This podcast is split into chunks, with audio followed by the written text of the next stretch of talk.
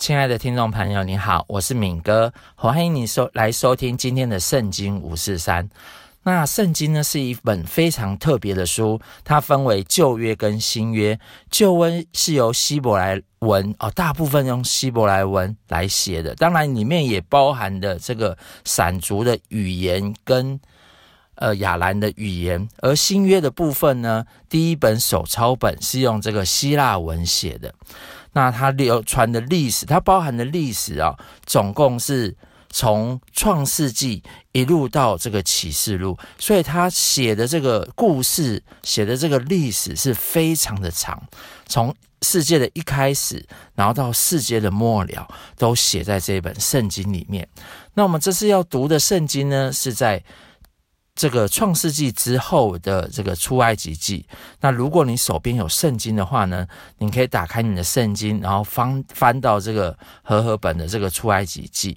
那我简单的说明哦，创世纪呢，上帝呃创造了这个亚当跟夏娃，但是因为他们没有听神的话，所以呢，整个土地。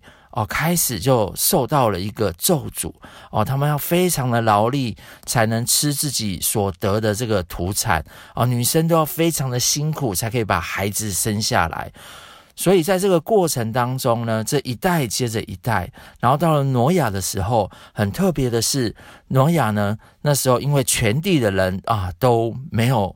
就作恶啊，所以上帝真的看不过去了，所以他用洪水哦淹没整个世界。但是因为挪亚是一个义人哦，不是那个吃东西的义人，是一个在上帝眼中看为一个义人，就是好人，所以呢，他保留他们一家的性命，而他剩下的三个孩子呢，闪、含、雅弗就成为。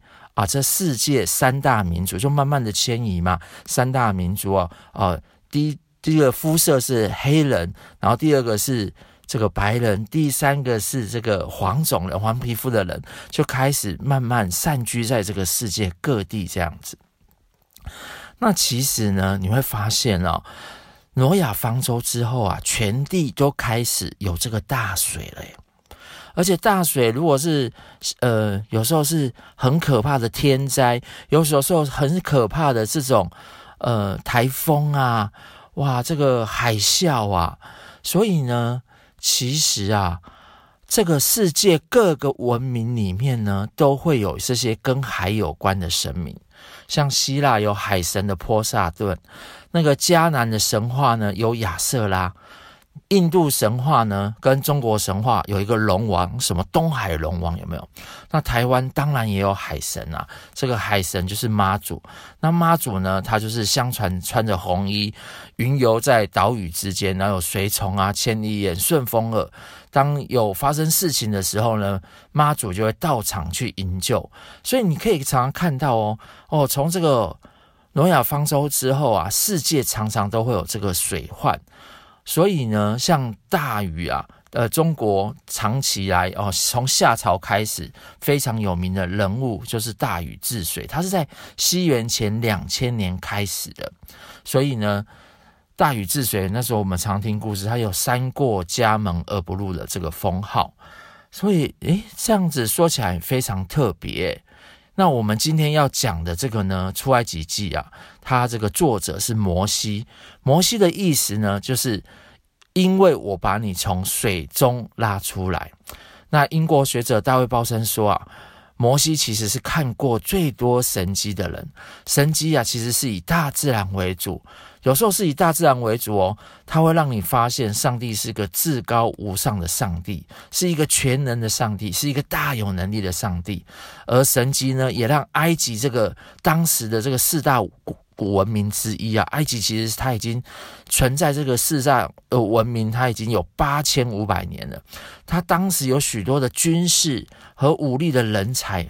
哇，可以说一个非常强大的国家，但是上帝呢，却让在这里的以色列人住了四百年之后，他们成为奴隶之后，埃及人怎么放他们出来？哇，都写在这个出埃及记里面，让以色列成为一个自主的国家，哦，开始过这个他们的节期，像逾越节。那台湾就是过国庆日嘛，所以前几周哦，我有讲到一个国庆日跟逾越节的特辑。那这一次呢，啊，我们的主题就是神机，谁可以把我从大水里救起来？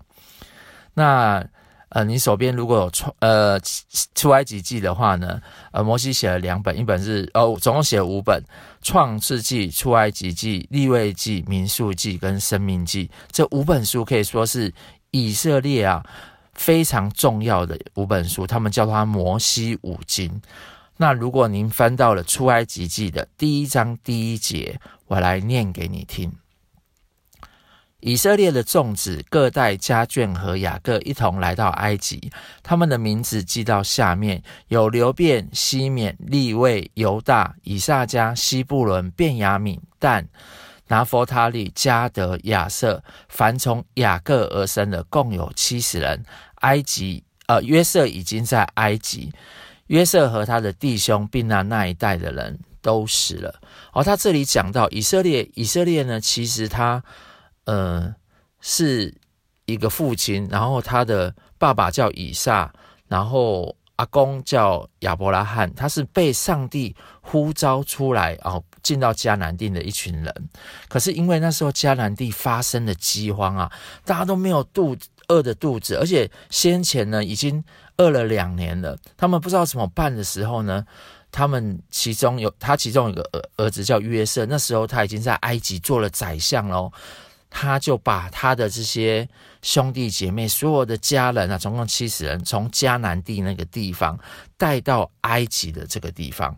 可是过了很多代之后呢，约瑟跟他的兄弟啊，其实都已经死掉了。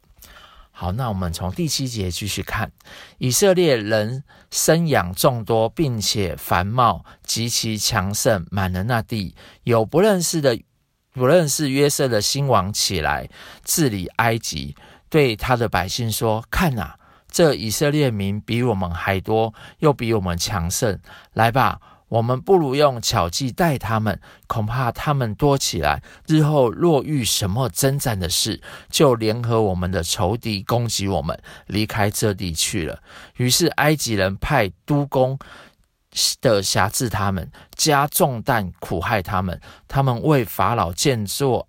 建造两座积货城，就是比东和兰塞，只是越发苦害他们，他们就越发多起来，越发的蔓延。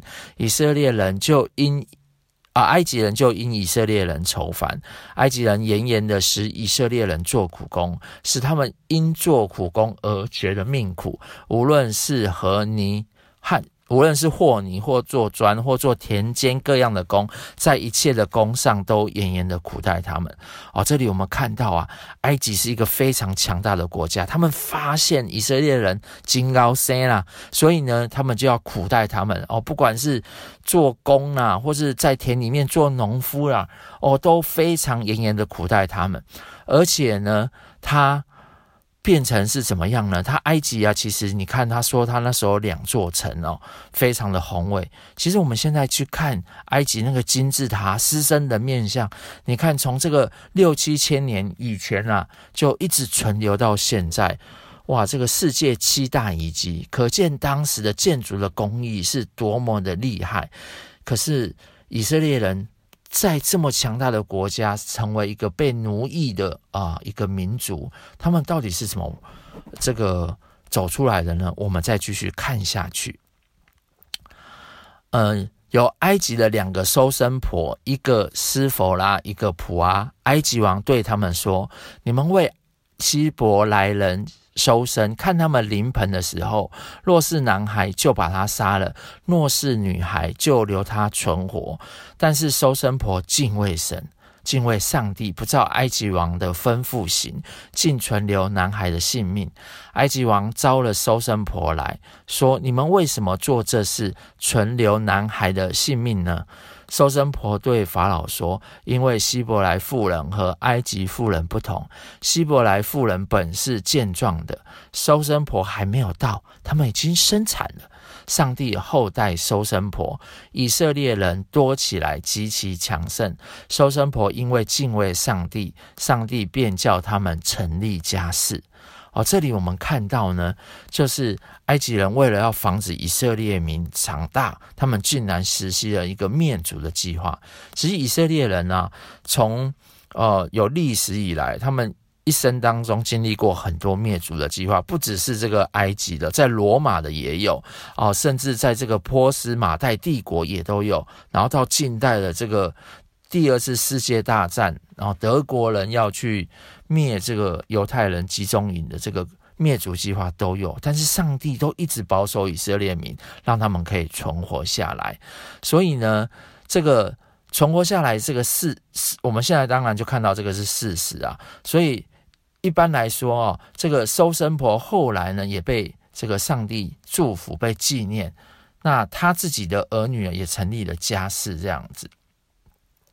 所以呢，我们也常常看到啊。这个华人哦，其实，在战乱当中啊，其实，在争战乱当中，其实是最辛苦。像现在这个乌克兰跟这个俄罗斯在打仗，其实无辜的都是这些小孩子，他们真的是流离失所，没有机会可以回到家里面。真的，我们就看到很多善心的人士，包含教会，他们就去到当地哦，甚至他们在他们周围的国家，开始为这些难民啊，哦，为这些小孩子啊，哦，就是办一些啊，让他们难民营，让他们可以吃东西，这样子，就是希望他们是可以躲避这些灾害。第二十二节。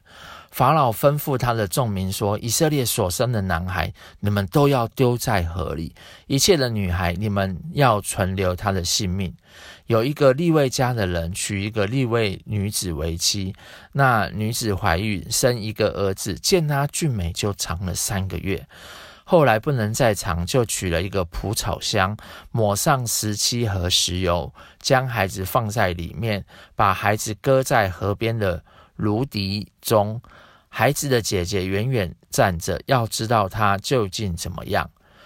法老的女儿来到河边洗澡，她的使女们在河边行走。她看见箱子在芦笛中，就打发一个婢女拿来。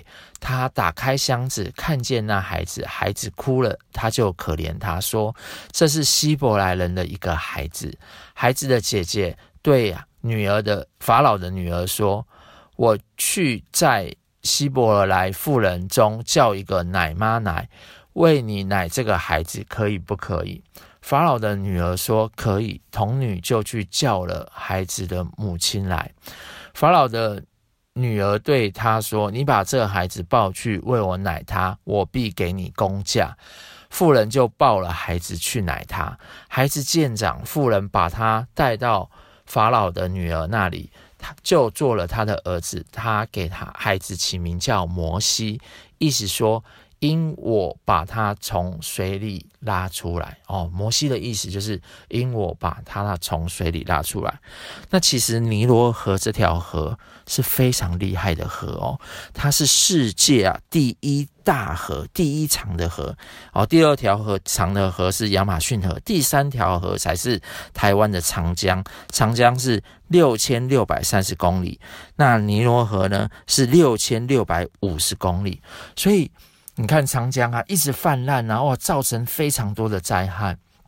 其实尼罗河也常常因为泛滥，所以呢，它也要湍急啊。所以有一些是可以耕种的，但是有些是哦不能使用的这样子。它横跨了整个非洲，但是这里看到这个小孩子哦哦，就坐着一个用芦笛做的这个箱子，然后搁在这个芦苇中。这么巧，就是给法老的婢女看到。这么巧，这个箱子就是不会倒。这么巧。啊，刚好这个姐姐还可以带她的妈妈哦，来到这个法老的面前，然后让她可以继续帮忙带孩子一下。所以这个也分别是太巧合了吧？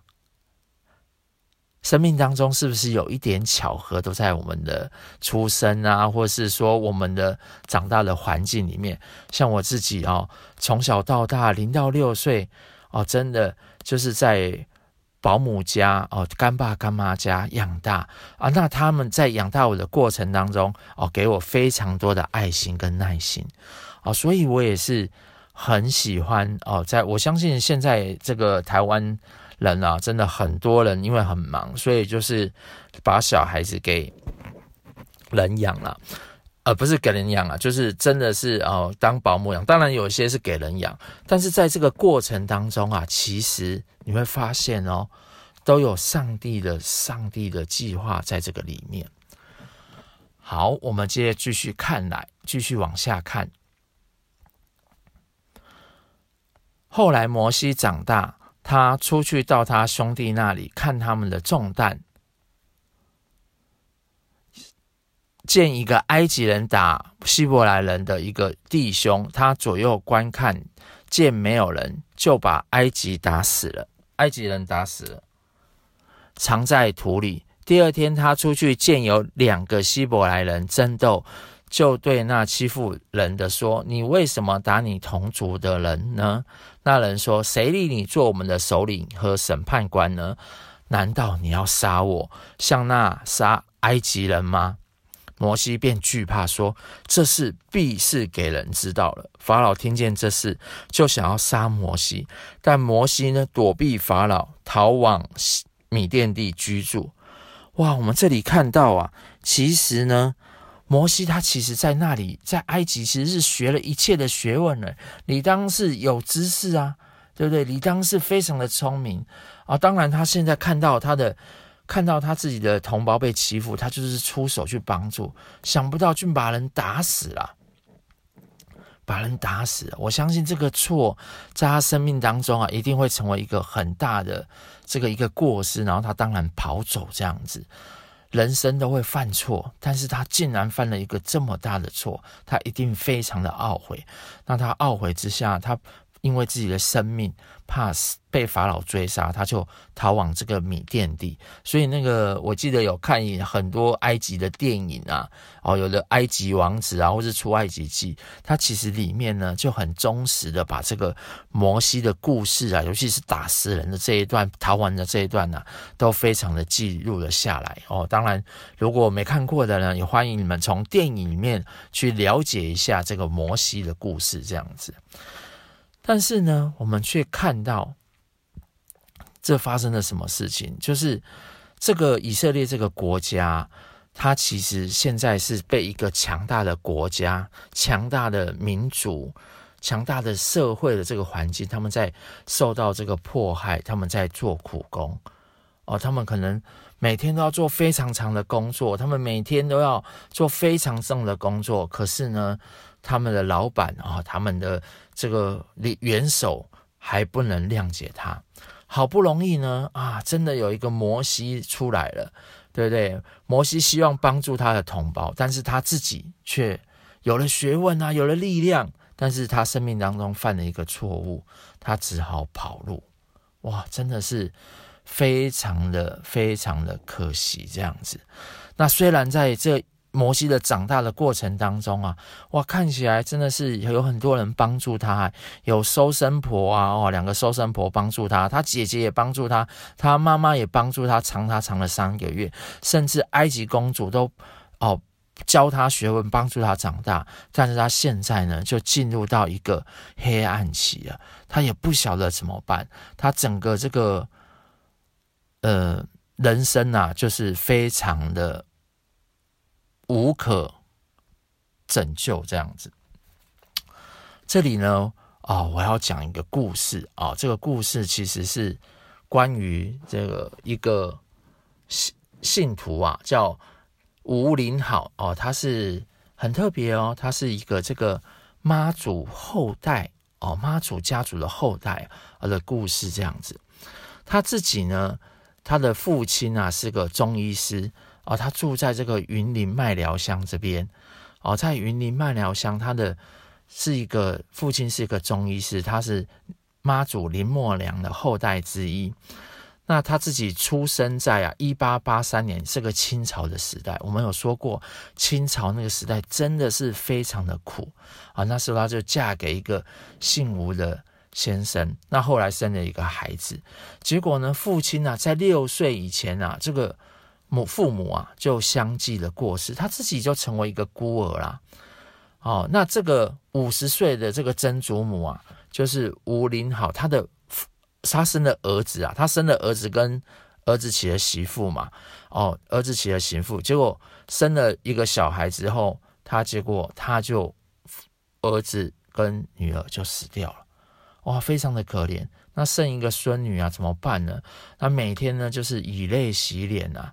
然后家庭呢又陷入一个贫困哦，又没办法认真的去做工啊，因为家里就很贫穷啊。他一个老妇人啊，怎么去养这个年少的孩子？怎么帮助他长大成人呢？他自己常常想到说啊，如果我的生命呢又遇到这个三长两短呢，这个时候怎么办？那个时候呢，就开始拜非常多的神明哦，他也希望哦，他拜这个祖先啊，拜这些神明啊。哦，更加的殷勤，他希望这些祖先、这些神明都可以帮助他，哦，让他可以啊顺利的度过难关，让他心里面有平安。但是结果呢，却让他非常的失望，因为他还是每天每天六神无主的，然后呢，孤单的坐在一他的长板凳上面。而且他一想到他的儿子，一想到他的媳妇，他的死亡就历历在目。他发现他眼前的道路啊都没有办法走下去了。真的，他每天以泪洗脸，每天都以泪洗脸。那有一天呢，有一个经过的一个妇人啊，就要要一碗水哦，想说哎好渴啊，就来找这个阿嬷哦，来要一碗水，可可以喝这样子。那这个妇人看到这个阿嬷这个。眼睛都红成这样子啊，然后这个眼泪都流成这样子，他就问他原因，这阿嬷就把他这个心酸啊，这个孩子六岁，这个孙子六岁就没有了父母这种过程啊，他自己怎么带孩子啊，非常的痛苦这个过程啊，然后讲给这个妇人听，那妇人呢就邀请他礼拜天哦。哦，去这个教会北港基督长老教会，然后开始去做礼拜这样子。那对他而言呢，教会是全新的哇，以前都没有去过啊，怎么去接受这样子？但是呢，很特别哦，这位这个阿嬷呢，她克服了交通不便，然后当时呢又去教会会被人家排挤嘛，所以呢，她自己每天哦哦礼拜天的时候，她就要坐牛车或者走路，走了九公里、十公里啊。去到这个教会，而且呢，当时有很多人就会骂他哦，就是排挤他这样子。但是他真的是有一个无比的耐心、跟毅力、跟信心，他就是想要来信一个真神哦，就是上帝这样子。但是他自己也很纠结啊，因为他是妈祖的后代嘛，所以他也不晓得怎么办哦，因为他妈祖是应该要照顾他，他就是想说哈。有一次，他就下一个决定，他决定去跟这个妈祖啊，哦道别，他就到了北港的妈祖庙去。哦，他那个时候他就叫高婆呢，他说高婆，哦，我一心哦拢尽力做行啦，但是我今嘛人生遇到最困难的代志，很困难的事情了呢。哦，丈夫啦，儿子啦，哦，女儿啦，女婿啊，拢死啊，拢死全家，拢死了了，刚刚剩我一个人尔。哦，那连这个给啦啊啦，哇，这些都已经死掉，出来这已经陷入绝境了呢。阿尼吼，我真的也没有办法哦，我很想要你保佑我，但是我相信你也没有办法保佑我。那我现在要去信一个真的上帝这样子，耶稣基督啦啊，我要跟你做辞别哈，请你允准。那如果可以哈，你就让我。用三次的这个圣杯哦，就是成愿意的意思。那妈祖呢也打了，就是有三次的这个圣杯哦，哇，就告诉他他可以去信这样子。所以这个老阿妈呢就很坚定的去信这个耶稣基督。后来很特别的是，他的小孩子啊也顺利的长大，成为一个长老。哦。然后呢，他一开始呢，非常的担忧自己的小孩子，但是牧师跟信徒就安慰他，他说：“你不用担心啊，上帝一定会赐福你，而有许多子子孙孙的后代啊，不要挂虑，不要忧伤，只要信。哦，就像在这个困难当中，这些埃及人在这个苦这么苦的生活当中，哇，上帝一定有一个手哈帮助他们，让这些人哦可以存留下来。”啊，所以呢，他说你也不用担心啊，上帝怎么拯救以色列人啊？上帝怎么拯救摩西啊？一定会拯救你跟你的孩子这样子。那后来这个孩子也都非常的健壮啊，长大啦，成了一个长老。那之后呢，他们这一代呀、啊，哇，就有超过哦二十个人哦，慢慢的信主，在他的家族里面。